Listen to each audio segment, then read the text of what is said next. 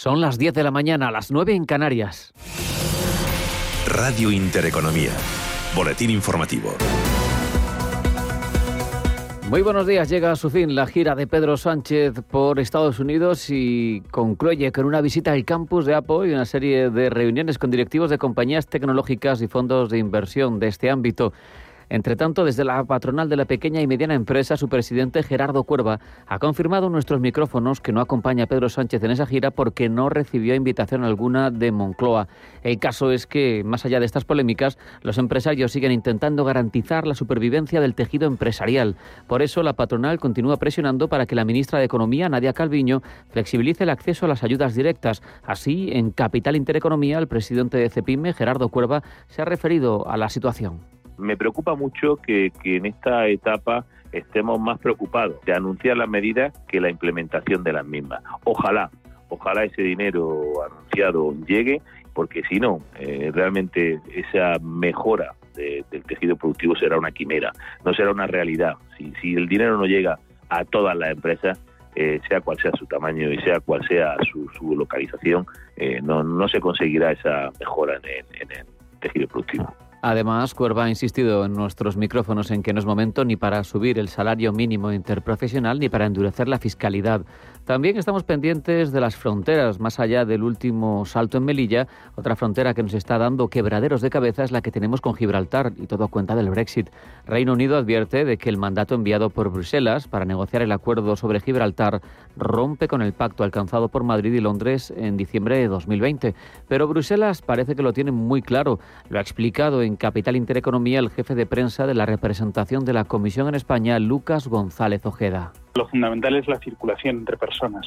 Em, lo que dice ese mandato es que no debe haber o tiene que haber las menos barreras posibles entre Gibraltar y España para la circulación de las personas, pero entonces a cambio hay que poner una serie de controles eh, transfronterizos eh, pues en el puerto, en el aeropuerto y que esto se haga de una manera pues lo, menos invasiva posible para que las economías eh, de España, especialmente en este caso, que es lo que nos interesa a nosotros, pues se vea eh, digamos, perjudicada a lo mínimo. En cuanto a datos económicos, las pernoctaciones hoteleras en España han superado en junio los 14,1 millones. Esto supone multiplicar casi por 8 esos 1,8 que se registraron en igual mes de hace un año. Estamos también pendientes nosotros y los inversores de los PMI que están saliendo todos hasta ahora en zona de expansión de la economía, ya saben, por encima de 50 también del Banco Central Europeo, que tiene previsto acordar este viernes el levantamiento total de las restricciones al reparto de dividendos de las entidades bancarias. Recuerden, los impuso hace más de un año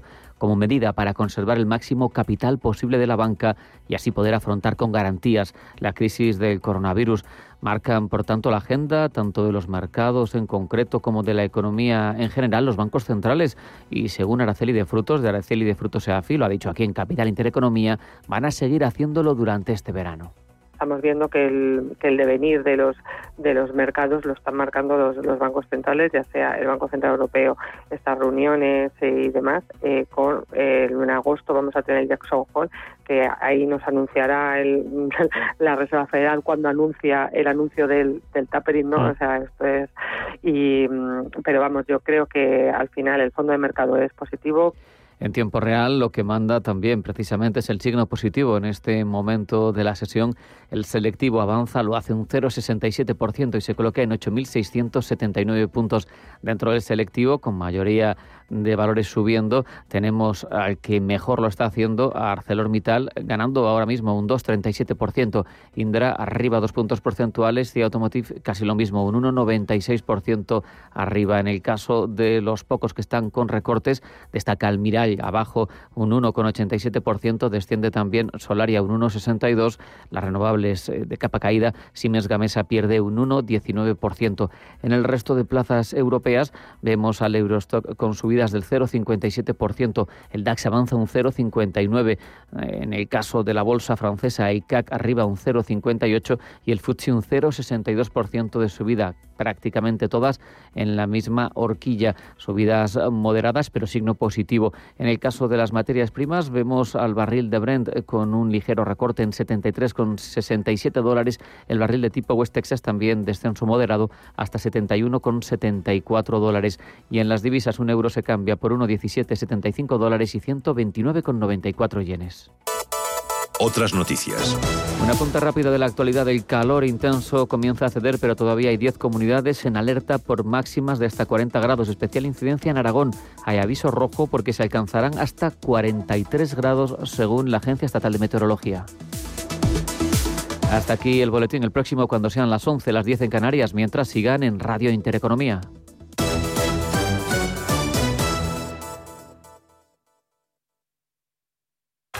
25 años de la información económica más profesional y precisa, ahora iniciando una nueva época. La nueva época de Radio Intereconomía. Te invitamos a seguirnos. Si nos escucha, tiene el dial de su receptor en una de las emisoras de Radio Intereconomía.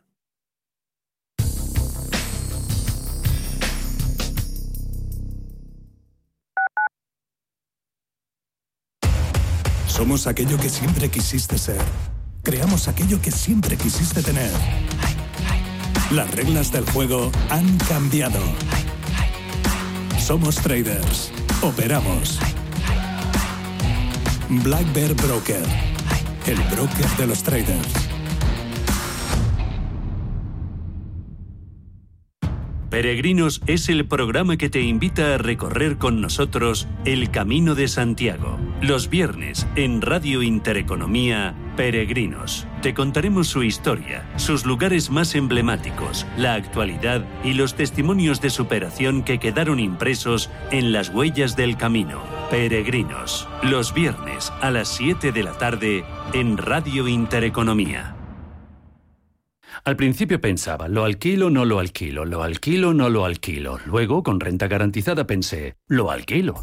Renta garantizada se encarga, te seguirá pagando la renta de tus inquilinos, aunque ellos no lo hagan, y se ocupan de la gestión del día a día. Infórmate en el 900 10 10 95 o en rentagarantizada.es. Alquiler garantizado. Si nos escucha, tiene el dial de su receptor en una de las emisoras de Radio Intereconomía. Desde 2002, el restaurante Asador y Yumbe ofrece lo mejor de la cocina vasca en Madrid. La selección cuidada de los productos desde su origen y el trato cercano son señas de identidad de nuestro restaurante. En Iyumbe apostamos por una cocina en la que priman los sabores, basada en el producto de temporada y que mima al máximo la calidad de sus platos. Estamos en Madrid, en Paseo de la Castellana 172, en el 91 867 5902 y en La Moraleja, en Avenida de Bruselas 9, en el 91 490 1096. Restaurante Asador y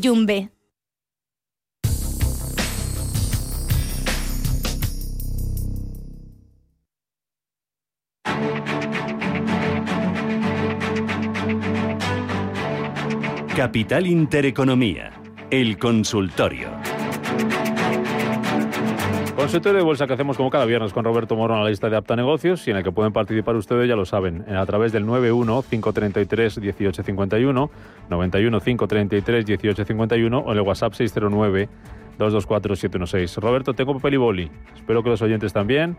Tomamos nota y cuéntanos esos valores ahora mismo que tienen buena pinta para picotear, como te gusta decir a ti, se puede hacer ahora mismo. Sí, sí, además eh, yo creo que esa es la palabra clave en el contexto actual del conjunto general de los mercados. La palabra clave es picoteo solamente y, por supuesto, y aunque en ocasiones se me olvide comentarlo, pues todo con su correspondiente stop loss, ¿no? Eh, en el mercado español, pues sí es que es complicadísimo. Yo optaría por Amadeus y Ferrovial. Eh, en el mercado europeo, eh, Adyen, eh, ASML Holding, Engie, Philips, probablemente en el, desde el lado técnico y pese a ser uno de los pocos que ahora mismo está cayendo, es probablemente el que mejor aspecto técnico tiene, eh, Capgemini y también otro que ahora mismo está cayendo un poquito, que es Dassault Systems en el mercado eh, francés. Y en el mercado americano, pues procuraría no tocarlo, porque ya digo que estamos en, en resistencias tan extremas como que son máximos históricos y no creo que merezca la pena. Que tengan buena pinta, pues aquellos que acaban de superar eh, máximos históricos tipo Alphabet, Microsoft, que desde siempre a mí es el que el título más, más, más noble, más estable en el mercado americano.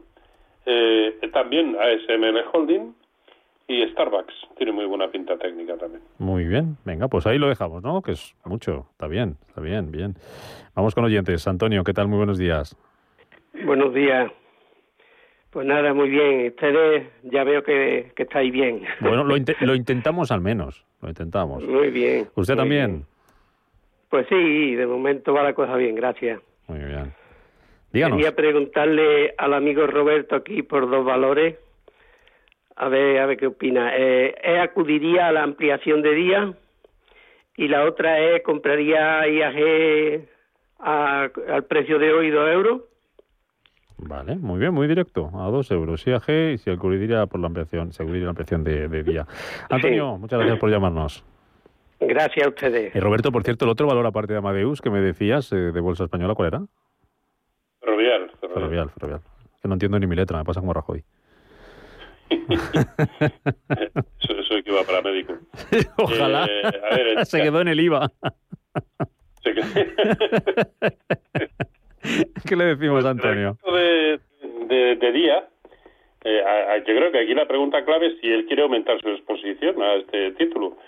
Si la respuesta es no, que debiera ser no, eh, yo desde luego eh, vendería los derechos, que es que ni siquiera sé, porque como no lo sigo habitualmente, pero me imagino que eh, siguen cotizando, sí, sí, en Cuba además Llevan una montaña rusa, llevan una montaña rusa los derechos. Pues algo ayer, ayer cuando nos vinamos por la mañana cayeron un 46 eh, por ciento, ahora suben un 53. Ole y ole. Pues yo vendería los derechos tranquilamente y si en algún momento merece la pena incrementar la exposición o, la ponderación en, día, que sea como consecuencia de que eh, técnicamente nos está dando alguna señal de, giro, alguna señal de entrada. Hoy por hoy la secuencia que trae es tan nefasta como que yo creo que en absoluto merece la pena. Así que, eh, ¿para qué vamos a incrementar la exposición a un título que, eh, pues eso, que, que, me parece además, y si es así, corríjame, si no es así, eh, ¿Es probable que la ampliación de capital sea por un importe superior a su capitalización bursátil? No lo sé de memoria.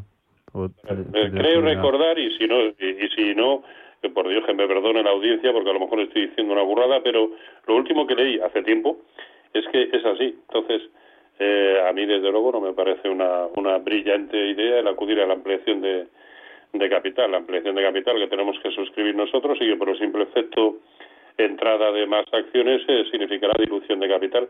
De hecho, el mercado, pese a la jornada de hoy, en absoluto lo está interpretando como algo bueno. ¿Y lo de IAG? Decía, ¿traerías hoy en IAG a dos euros? No. ¿No? No, porque, a ver, eh, soy consciente que cuando hablamos de este tipo de títulos, el, el negar la posibilidad de entrar cuando ha caído tanto, pues dices, es que en tres jornadas te ha subido un 10%, y, te deja con las vergüenzas al aire, ¿no? Sin embargo, yo no veo ningún motivo para, para hacerlo. Desde que comenzó a caer en marzo, eh, lleva una sucesión perfecta de máximos decrecientes. Así no se sube. De hecho, em, acababa de romper eh, hace cuatro días, acababa de romper por debajo de un nivel de soporte importantísimo, la zona de 1,95, 1,96, acababa de romper la base del canal en el que estaba metido el precio yo no sé si el movimiento actual es solamente un pullback o no. Conclusión. En algún momento, si quiere empezar a hacer algo distinto, tiene que romper esa secuencia perdón, de máximos decrecientes. Eso pasa por ver precios de cierre por encima de 2,25. Cuando lo veamos ahí, eh, pues si no le importa que me plantee la misma pregunta y probablemente en función tanto del contexto general como, como del particular, pues podremos extraer otras conclusiones. Hoy por hoy la mía es que, pese al rebote, no, no, no tengo ningún motivo para, para pensar mm. que sea bueno comprar. Mm. Eh, María, muy buenos días. Muchas gracias. ¿eh? Me gustaría saber si cómo ve ACS para entrar, si le ve potencial de, revalorización. Soy inversora a medio y largo plazo. Muy bien, perfecto, María. ACS, eh, Roberto, que ya contabas un poquito antes, pero recuerdo que no te gustaba, ¿no? no porque también trae esa secuencia de máximos decrecientes, ¿no? Primer nivel, qué bueno, que empieza a alejar el peligro, 22.50. Nivel de neutralidad en el medio plazo, 23.55. Quizá por encima de 23.55 nos podamos plantear la entrada, también en función de qué sea lo que esté haciendo el conjunto de los mercados. Pero ahora mismo, tal y como está, ¿no? Vale. Seguimos. ah, perdona, perdona. No, no, yo es que soy inversora de largo plazo, como ha dicho. Pues es que a largo plazo mm, no, no, no tengo ni idea. No la he tenido nunca. Pues a estas alturas bastante menos todavía. Mm, venga, digo que seguimos. Mensaje de audio. A ver, señor analista, me acabo de poner bajista en Bank Inter y Santander en la apertura. Deme stop para ambos. Bank Inter y Este, Santander. Pues eh, nada, le voy a decir lo de siempre. No lo sé. eh, no sé cuál es el lado bueno, sobre todo cuando se ha puesto en la apertura y como lo hace eh, repetidamente. eh, supongo que en las últimas jornadas le habrá salido bien, pues como las precedentes le había salido, perdón, le ha salido mal, como las anteriores pues le había salido relativamente bien. Eh, ¿Cuál es el stop en el en el caso de, de, de Bank Inter? El máximo de hoy, 4.52. Eh, eso probablemente se le va a quedar muy eh, muy lejos. Pues en la apertura de hoy, que por otro lado fueron los máximos de ayer, en 4.45, depende de cuál sea su horizonte de inversión, que mucho metemos allá de, de rabioso scalping, ¿no? Mm. Y el otro era Santander, ¿no? Sí, Santander y Bank Inter.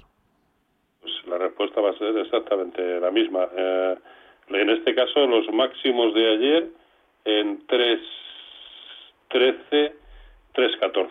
Ese es, el, para mí, el stop que debiera, que debiera observar. Mm, leo un men- mensaje texto. Eh, Solaria ya hablábamos de ella, ¿verdad? Soportes y resistencia de Solaria. Nos decía un oyente, estoy corto a 16.32. Eh, nos pregunta otro por Farmamar. ¿Cómo ve el señor Moro a Farmamar en el corto y medio plazo? Quiero entrar pensando en si puede tener éxito el medicamento para el COVID que tiene en fase 3. Bueno, recurrentemente lo único que le hace es eh, moverse, ¿no? Los- eh, todas las noticias respecto a cualquiera de sus fármacos, de la efectividad, de la aprobación en determinados mercados, en fin. Eh, a mi entender, mm, hace poco, a finales de junio, eh, dio una señal de, de- entrada que resultó ser falsa, no, falsísima. Eh, por lo tanto, ese es el nivel a tener en cuenta ahora mismo para pensar en, eh, en- en entrar. Y es la zona de eh, 81.50, vamos a ponerle un margen, pues 82.50 aproximadamente, es a mi entender el, el único nivel cuya superación podría permitir pensar en comprar. Mientras tanto, bastante tiene con que está haciendo un movimiento, parece ser, de consolidación, dejando no tan clara la parte de arriba como sobre todo la parte de abajo, el soportazo que es 72.50, por debajo del cual, caso de suceder, pues las cosas se complicarían en extremo. Mm. Mensaje de audio. Buenos días, señor analista. Soy un pequeño de Guipúzcoa. Me gustaría que me analizaras, por favor, DocuSign, ENCE, American Airlines, Alibaba y Didi. Bueno, alguno de esos. A ver si me puedes analizar. Sé que te he dicho varios, pero bueno. O algunos, si no, que veas bien por ahí para el largo plazo que, pues que pueda ser interesante. Precio de entrada y esto de protección. Muchas gracias, un saludo, buen día y buen fin de semana. A ver, y recapitulo. Eh, American Airlines, en- eh, American Airlines, ENCE, DocuSign y Didi. Con eso me he quedado. No sé si me he perdido algo. ¿De eso qué te gusta? Sí, bueno, Alibaba, me parece. Ah, y Alibaba. Eh, eh, DocuSign ya lo hemos eh, visto, ya lo hemos mirado. Eh, vamos con ENCE. Eh, ahí lo hemos mirado. ¿No? Autodesk. Joder, pues sí que estoy yo bien. me, habías, Eh, pues me- me habías dejado blanco. digo, te- Pues lleva razón, lleva digo, me razón. debo haber ido algún momento y no me he enterado. Eh, los, los lapsus. eh, no, que, seguramente le hayas analizado en otro momento recientemente y te sonará de hoy, pero... Probablemente, probablemente. A ver, en el caso de, de ENCE, pero además me parece que al final ha dicho que todo esto para largo plazo. Eh, sí, creo que sí. Sí, ¿verdad? Sí, sí.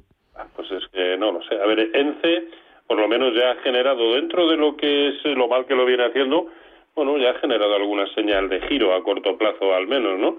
Eh, si, si entra, pues un stop loss no es superior al 4%, o en última instancia en los mínimos que nos ha dejado en precio de cierre, que fue la zona de 2,54. Sé que esto queda lejos, por lo tanto casi mejor estrategia la del 4%.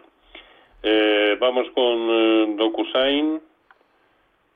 DocuSign. Todo esto, eh, y lo digo a, en, a tenor del gráfico de hoy. Hablando de largo plazo, pues esto, tengo complicado tratar de intuir lo que va a suceder el lunes como para el largo plazo. A ver, yo en el largo plazo, y sobre todo depende mucho de lo que cada cual entienda por largo plazo, pues no soy especialmente optimista porque creo que estamos en el final de un ciclo alcista, el más largo de la historia y que por lo tanto también le va a corresponder una corrección importante. Ya no voy a jugar como sí hice en el en el pasado, no no no fechas exactas, ¿no? Pero decir, no, pues yo creo que ya me tiene que llegar una corrección, no, no, sea cuando sea, eh, va a ser importante y que va a ser más pronto que tarde, pues creo que, que va a suceder así, ¿no?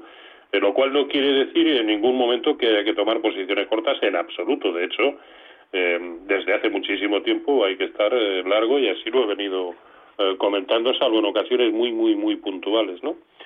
Por lo tanto, en, en el largo plazo, pues no sé.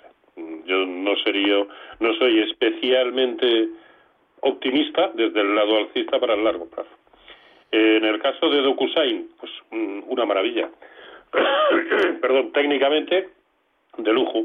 ¿Por qué? Porque acaba de romper por encima de su máximo histórico anterior que databa de del verano de 2020 y ya lo ha hecho puesto que era la zona de 290 de 290 ya lo ha hecho confirmando con filtros porcentuales y temporales así que muy bien me parece una de las mejores opciones en el mercado americano en, el, en este en este momento sea con el horizonte que sea y por supuesto eh, teniendo siempre un stop loss y esto se va a dar de patadas siempre con la inversión a, a largo plazo. Uh -huh. eh, a ver, más eh, cosas Didi teníamos. y Alibaba. Alibaba.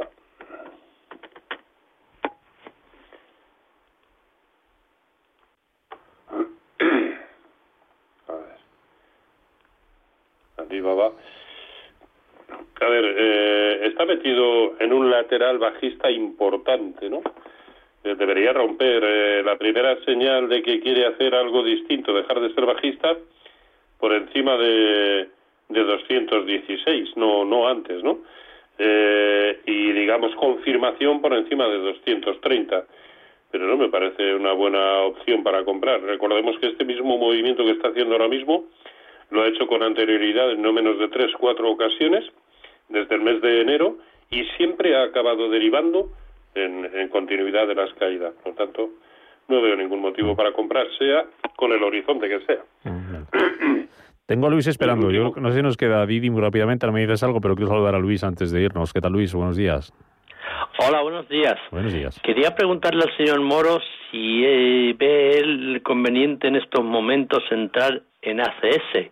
Ah, ya le hemos hablado de ello. No le va a hacer mucha gracia. Ya, Eh, es que Sí.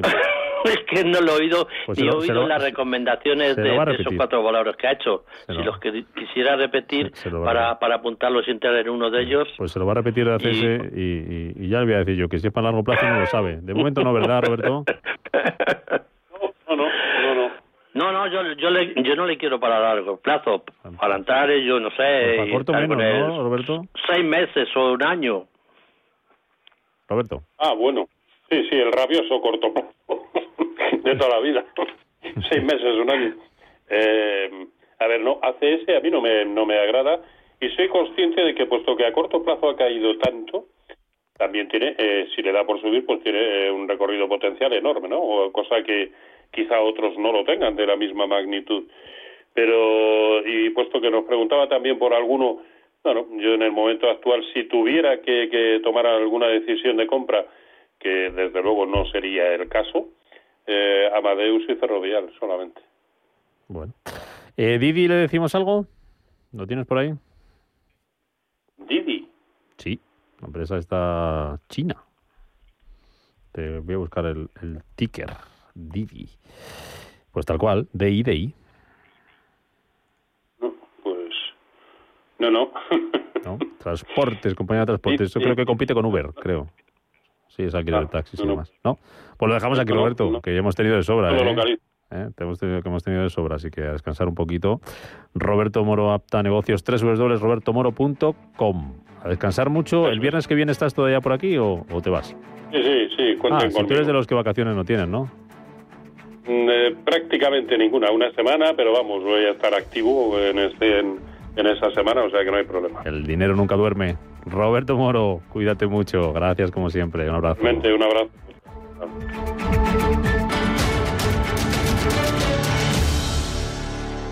¿Interesado en bolsa? ¿No quieres pagar comisiones? XTB es tu broker. Compra acciones y ETFs en cualquier mercado con 0 euros de comisión hasta 100.000 euros. Abre tu cuenta 100% online en solo 15 minutos. xtb.es. Riesgo 6 de 6. Este número es indicativo del riesgo del producto, siendo 1 indicativo del menor riesgo y 6 del mayor riesgo. Castilla y León, y un descenso en kayak, y un spa, y una ruta, y escalar una montaña, y una siesta en una posada real hacer rappel y trekking y un baño en un lago y mucho más. Este verano, Castilla y León. ¿Y tú, cuándo vienes? Un hogar en orden con las rutinas organizadas aumenta nuestro bienestar y nos proporciona paz interior. Pautas de orden, decoración, cocina, muebles, aromas, limpieza, salud. Todo el mundo del hogar tiene cabida en la mañana de los sábados en Radio Intereconomía, en Casa con María. Los sábados de 10 a 11 de la mañana con María Leani.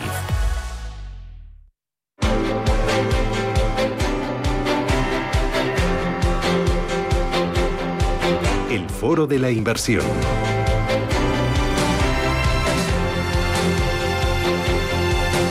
10 y 26 minutos de la mañana, ahora menos en Canarias. Vamos a hablar de uno de los estrenos que estamos teniendo a lo largo de las últimas semanas en el parque, en el mercado, sobre todo en el BM Growth. Creo que llevamos ocho estrenos en bolsa en lo que va de año. Ayer teníamos el de JIC, la antigua Llorente y Cuenca, lo hacía debutando con una subida del 32%. Hablábamos con su presidente José Antonio Llorente y hace muy poquitos días, la semana pasada, debutaba también en bolsa en el BM Growth otra compañía, Endurance Motive, que es una empresa que se dedica al ensamblaje y a las baterías de litio. Podemos saludar a esta hora de la mañana a Andrés Es el presidente de Endurance Motive. Ander, ¿qué tal? Bienvenido, muy buenos días, encantado de saludarle.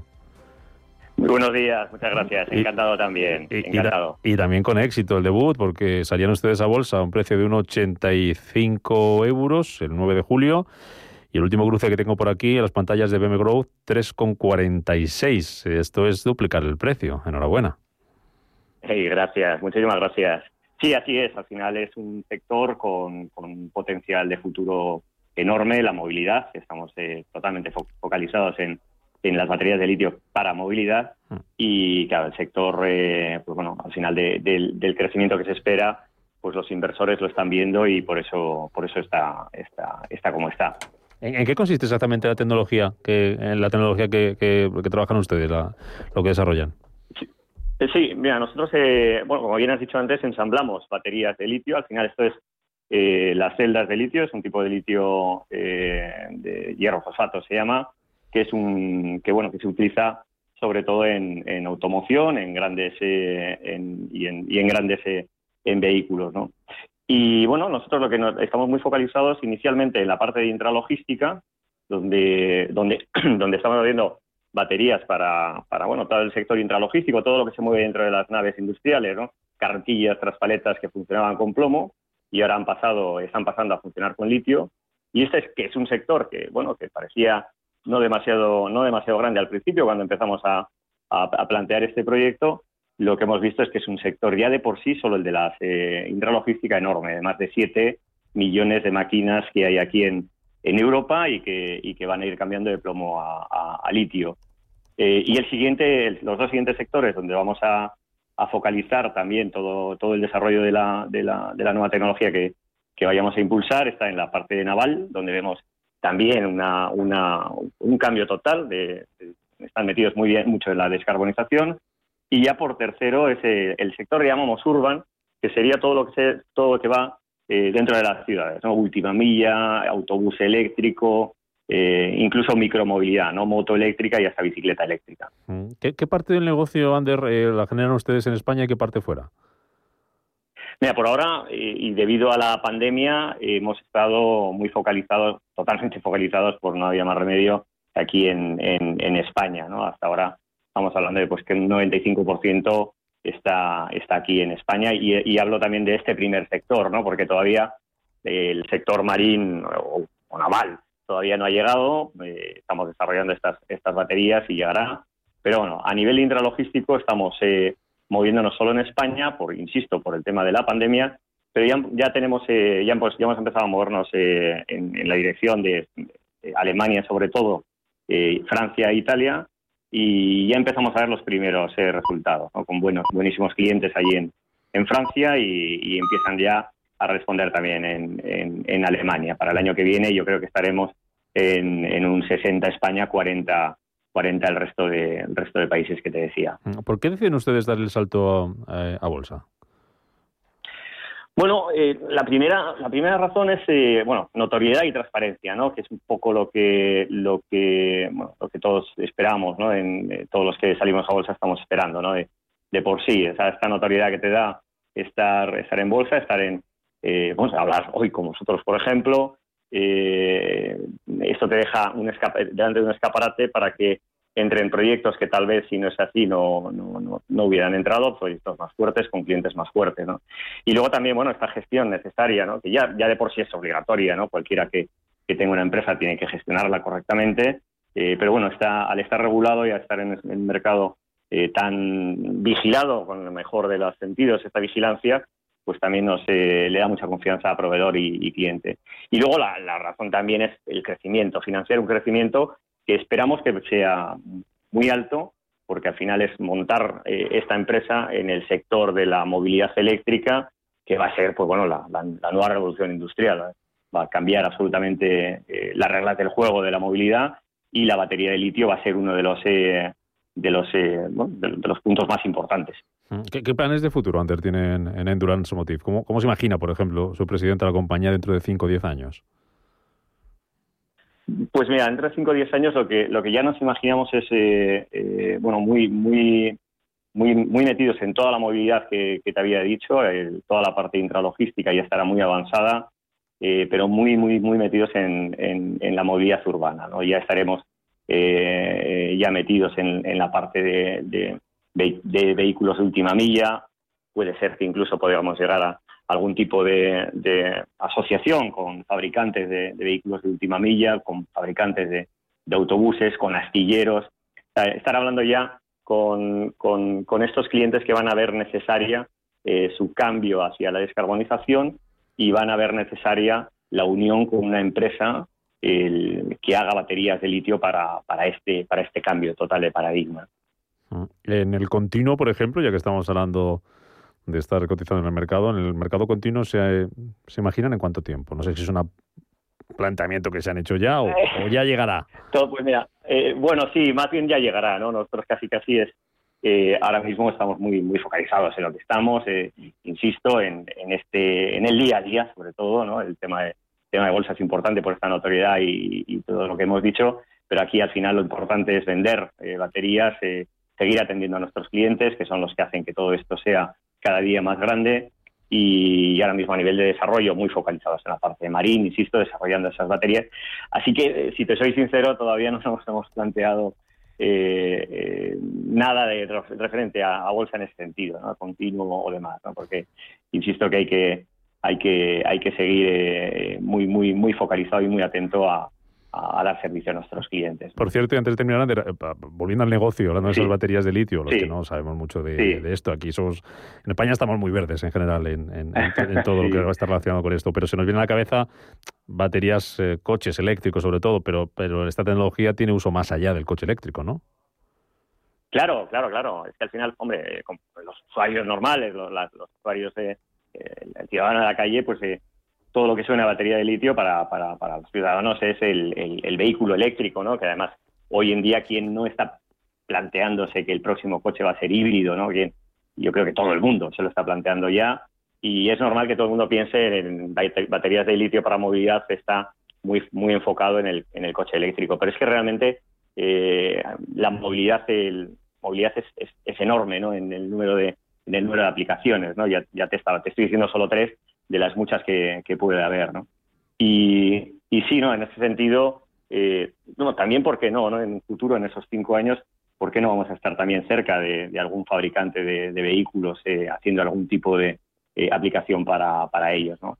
en ese pues sentido tampoco nos, nos, cerramos a nada, faltaría más. Pues a seguir peleando por ello, seguir consiguiendo, seguir trabajando y que siga esa buena marcha en la, en la, en la bolsa con, con, ese debut que decían ustedes hace unos días, que, que ha, ha, tenido buena acogida ante los inversores, que lo siga teniendo. Ander Muelas, presidente de Endurance Motive, enhorabuena por lo conseguido, queda mucho, así que a seguir trabajando. Muchas gracias por estar esta mañana en Radio Intereconomía compartiendo este rato con nosotros. Gracias a vosotros, un saludo, gracias. Tengo ya datos de PMI. Ojo, que la economía europea, la economía de la zona euro, crece a su ritmo más rápido en 21 años. Eh, PMI Servicios, 60,4 en julio. Eh, se esperaba una lectura de 59,5. También bate estimaciones el PMI manufacturero, son datos preliminares. 62,6 puntos en julio y el compuesto sube 6 décimas hasta los 60,6 se esperaba también una lectura aquí del 59,5. Así que buenos datos de PMI que vamos a ver cómo reciben las bolsas, si aumentan esas ganancias o no. De momento siguen subiendo los principales indicadores europeos por encima del medio punto porcentual.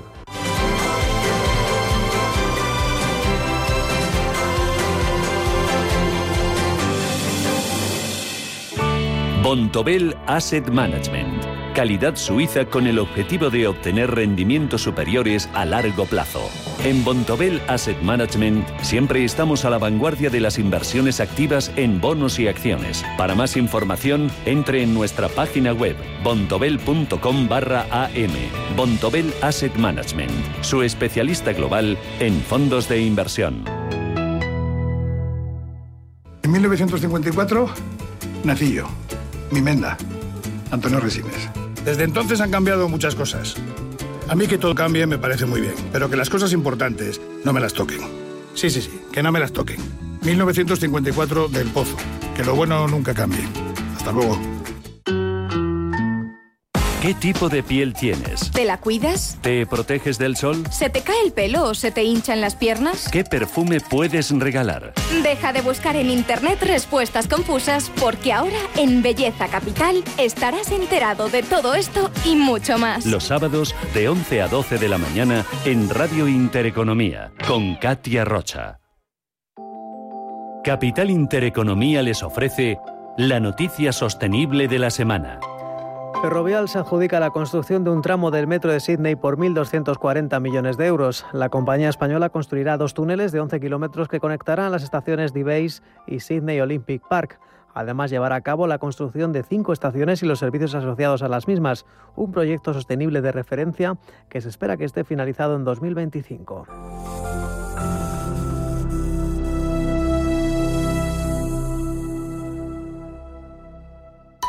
Talento. Equipo. Gestión. Liderazgo. Foro Directivos en Capital Intereconomía, un espacio en colaboración con la Asociación Española de Directivos.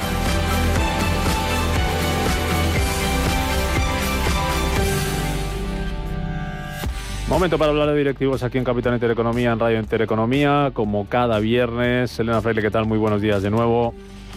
¿Qué tal? Buenos días, Rubén, ¿cómo estamos? Y lo hacemos hoy hablando de RSC, hablando de sostenibilidad, hablando también de discapacidad. Tema interesante, apasionante, sí. que tendría que estar en lo más alto de las agendas de todo el mundo. Es porque hoy vamos a hablar de algo que se debería comentar, eh, bueno, pues en el día a día para comprender y avanzar como sociedad, como bien decías, porque hablamos de responsabilidad social corporativa, de sostenibilidad y también de discapacidad. Y es que se dice que la pandemia pues ha cambiado muchas cosas. Se habla más que nunca de la necesidad de ser más sostenibles, de empujar esa responsabilidad social corporativa.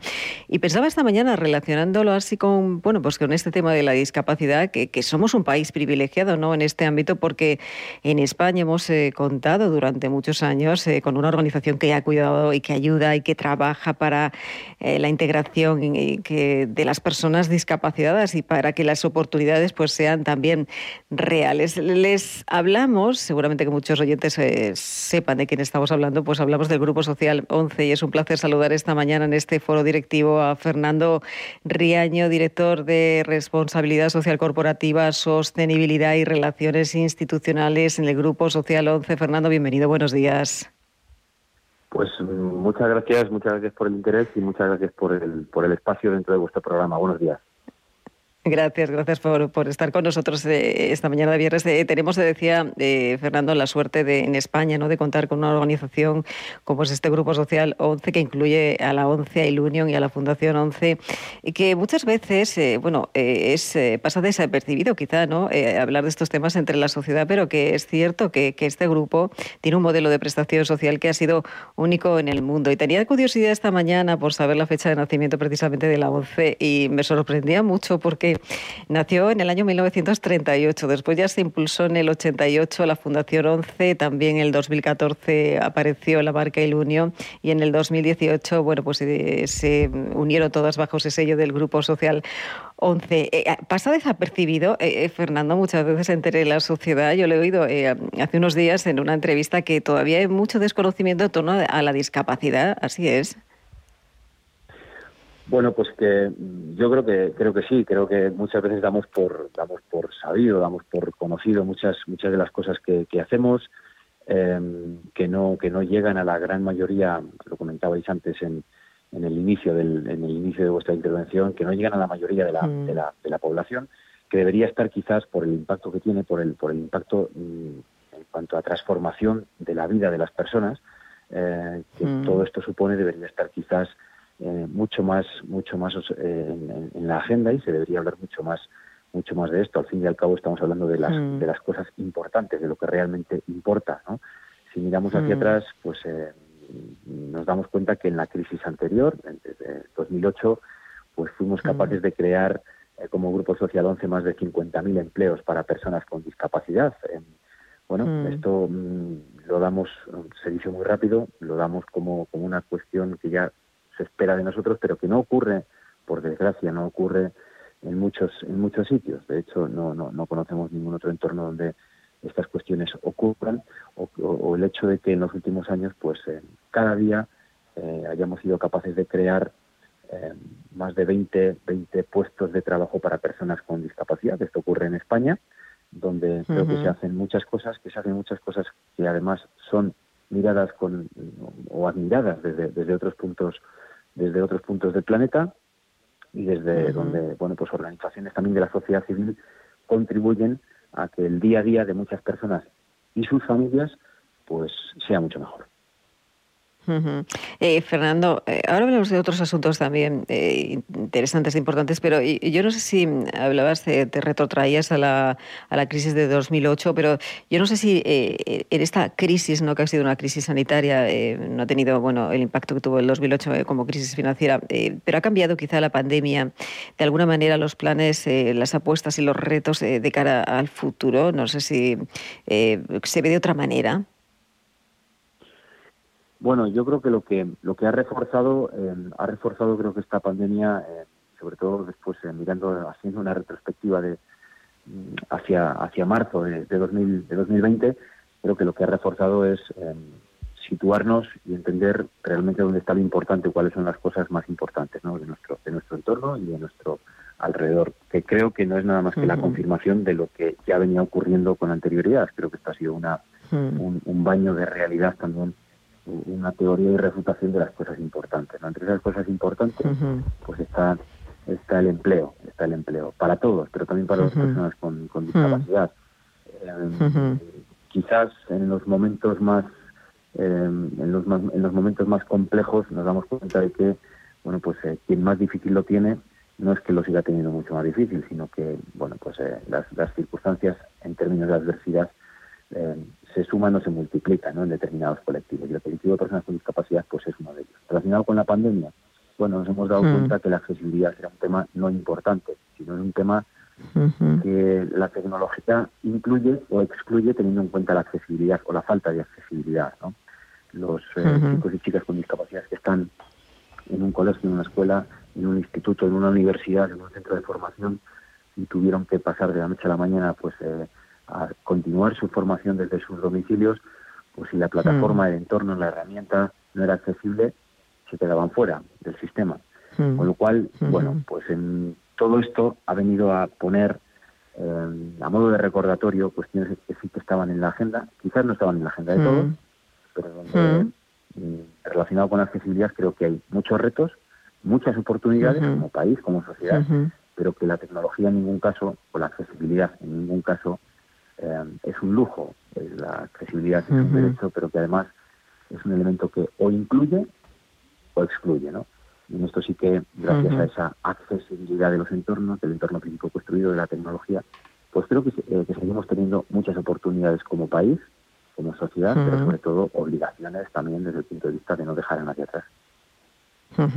Eh, eh, me llamaba la atención, esta, esta mañana estaba eh, leyendo em, una información sobre el número de personas ciegas que hay en el mundo. me sorprendía la cifra, seguramente que los oyentes también, porque hay más de 250 millones de personas ciegas y es que precisamente se celebraba aquí en España hace unos días esa cumbre mundial de la ceguera que ha situado precisamente a la ONCE, al Grupo Social ONCE y a España como referencia en el mundo. Además, usted es vicepresidente primero de esa Unión Mundial de Ciegos. Allí se ha se ha puesto, entiendo, las bases para seguir trabajando en esa agenda mundial, local, eh, de cara a futuro. Pero ¿qué supone y cuáles serían esos ejes centrales para seguir trabajando, Fernanda, y cuáles son los retos?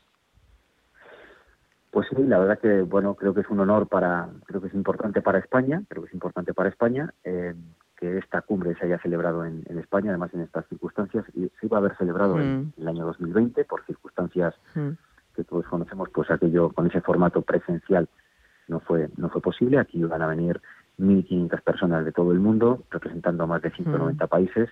Bueno, lo hemos tenido que hacer en otro formato, nos hemos adaptado a ese formato y hemos tenido una cumbre en la que han participado más de 4.000 personas, eh, mm. representantes de 151 países de forma directa, de forma activa y representados más de 190 países, como decía antes, a través de la Unión Mundial de Ciegos. Yo creo que el haber elegido que la Unión Mundial de Ciegos haya elegido a la, al Grupo Social 11, a la 11 también como anfitriones de esta cumbre es importante también, mm. para nosotros es un honor, una responsabilidad también y sobre todo lo más importante es trabajar, seguir trabajando por la agenda eh, de los próximos años también para que la situación de esos más de 250 millones de personas ciegas de, de, todo el mundo pues sea una realidad que cambie y sea una realidad cambiante en términos de evolución y en términos de mejora. ¿no?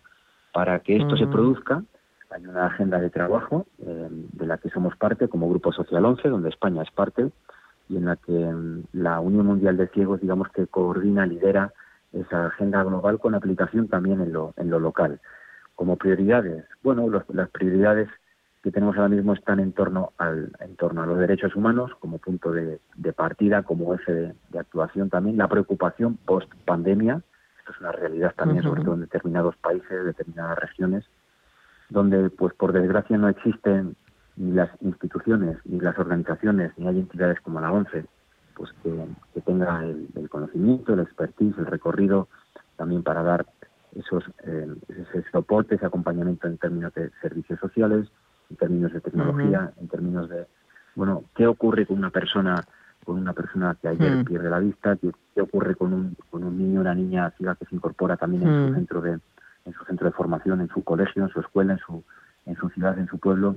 Eh, bueno, pues eh, creo que cuando mm, observamos, cuando conocemos esta realidad eh, de las seis regiones del mundo, de, cada país, nos damos cuenta que tenemos bueno, pues una gran organización con nombre de número, la tenemos en España, y donde el resto de países, el resto de organizaciones miran a España como el país de la ONCE y que para ellos es una, una organización de referencia. Creo que esto es lo más importante también para nosotros, cuidarlo, cuidarlo y sobre todo compartir el conocimiento que tenemos para que otros lo tengan más fácil.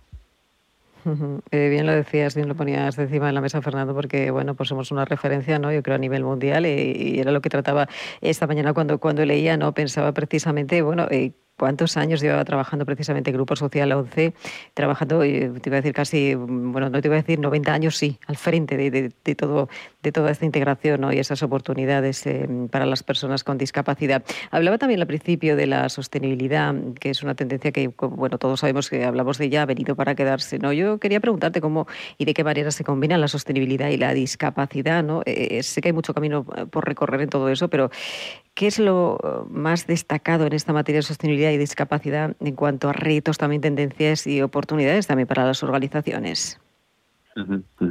Pues muy buena pregunta. Em, yo creo que esto, efectivamente, la sostenibilidad es un elemento que quizás, si miramos la sostenibilidad en general y la discapacidad en particular, ¿no? Como parte de la, como parte de la agenda.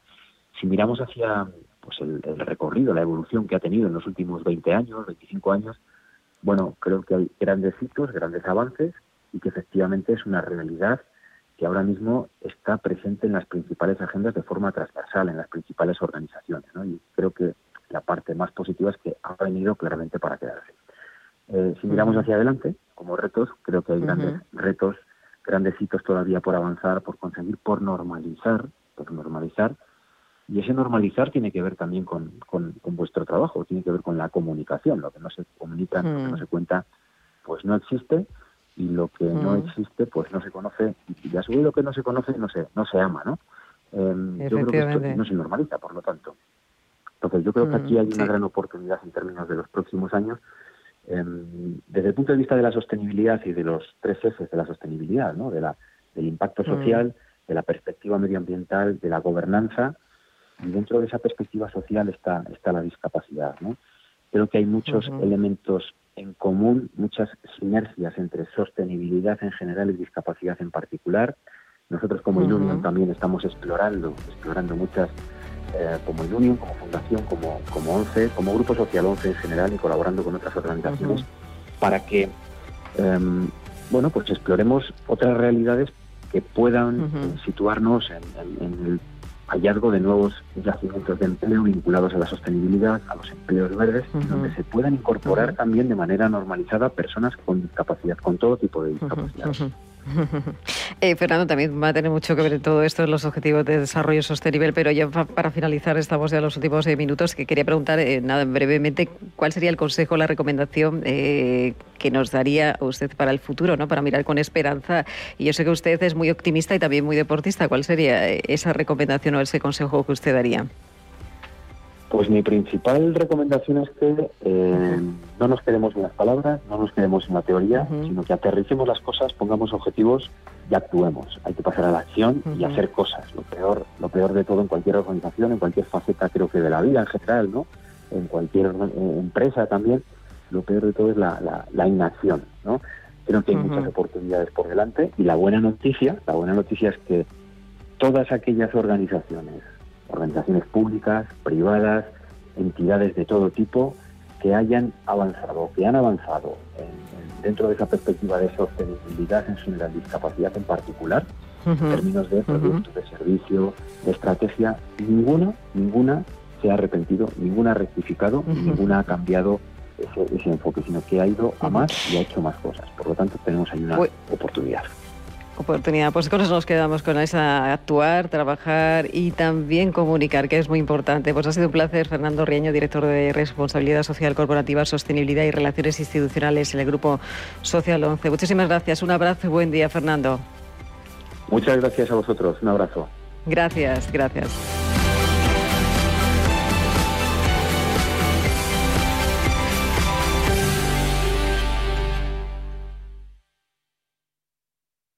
Cierre de mercados es como el punto en la I, un programa que deja las cosas en su sitio. Hola, te habla Javier García Viviani. A las 4 de la tarde comenzamos cierre de mercados en Radio Intereconomía, la mejor manera de estar informado de la actualidad económica. Di que nos escuchas.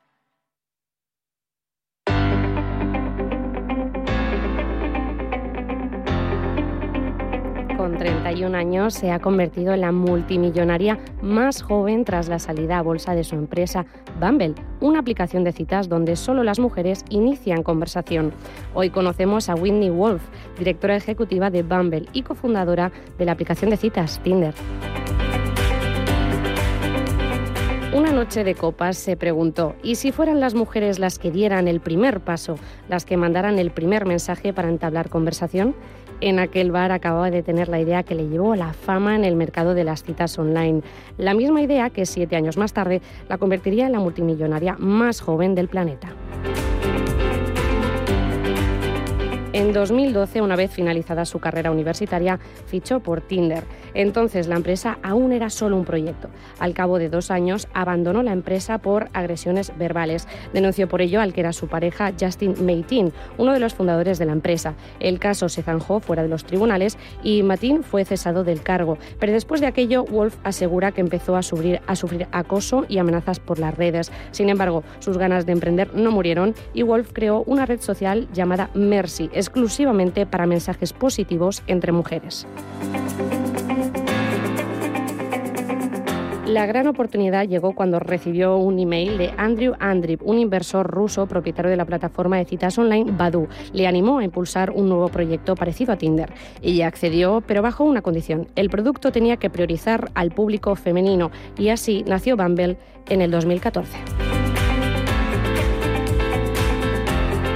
Desde entonces, la compañía se ha expandido por todo el mundo y factura unos 240 millones de dólares este mismo año. Además, salió a bolsa. Whitney es un icono de emprendimiento joven y femenino. Su aplicación se ha convertido en la alternativa más segura ante abusos en las redes sociales para todas aquellas que ligan por Internet, porque ella anima a todas las mujeres no solo a dar el primer paso en las relaciones, sino también en el campo empresarial.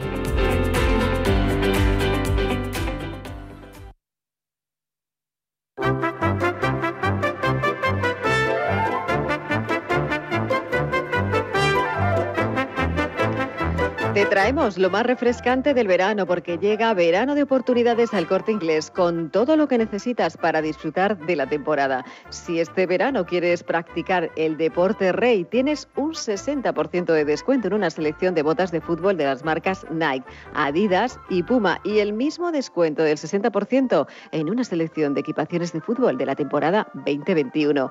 Y además, para que los niños estén entretenidos, tienes un 20% de descuento en alguno de sus juguetes favoritos, sí, un 20% en toda la marca de Fisher Price, Pinny Pong, Smoothie, Barbie, Home Wheels, Beliers, Juegos Mattel y una selección de Nancy. Este año toca divertirse. Aprovecha el verano de oportunidades hasta el 25 de julio. Solo cuatro días en el corte inglés, en tienda, en la web y también en su app. Hola, soy Susana Criado y presento Capital Intereconomía en Radio Intereconomía. Porque la información económica solo tiene un camino, el del rigor y la seriedad. Di que nos escuchas. Desde las 7 de la mañana en Radio Intereconomía. Cierre de mercados es como el punto en la I, un programa que deja las cosas en su sitio. Hola, te habla Javier García Viviani. A las 4 de la tarde comenzamos cierre de mercados en Radio Intereconomía. La mejor manera de estar informado de la actualidad económica. Di que nos escuchas. En Radio Intereconomía nos adelantamos al futuro y estrenamos My Economy. My Economy es una iniciativa que da voz a los nuevos mercados y tendencias de la era digital. De lunes a viernes y de 3 a 4 de la tarde, My Economy, con distinto protagonismo cada día. La fábrica de inversores, Bitcoin Markets, Enclave Startup, Madrid Innova, Ecosistema Digital, My Economy, en Radio Intereconomía. El futuro es ahora.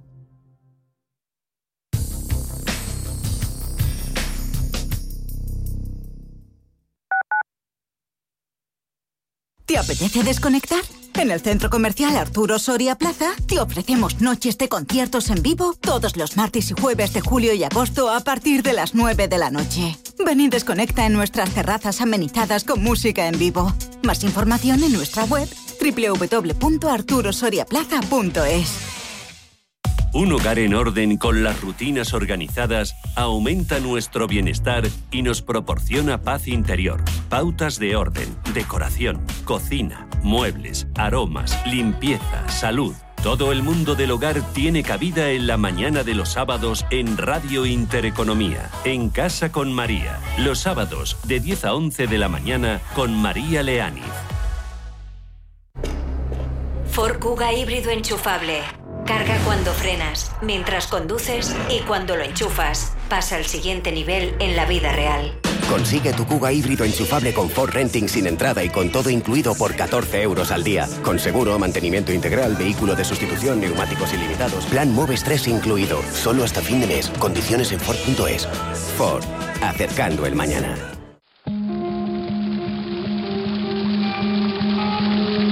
La fuente de la vida. Un viaje a través de los siglos y la historia de la humanidad. La fuente de la vida. De lunes a viernes, de 12 a 12 y media de la noche, aquí, en Radio Intereconomía. En el Soto de la Moraleja, restaurante Kionan Sui, de comida peruana, cantonesa y chifa, con una gran variedad de sabores y aromas que te dejarán boquiabierto. Junto al restaurante Inari Moraleja, calidad y satisfacción garantizada. Restaurante Kionan Sui, reservas y pedidos en el 910090830 o grupoinari.es. Te esperamos.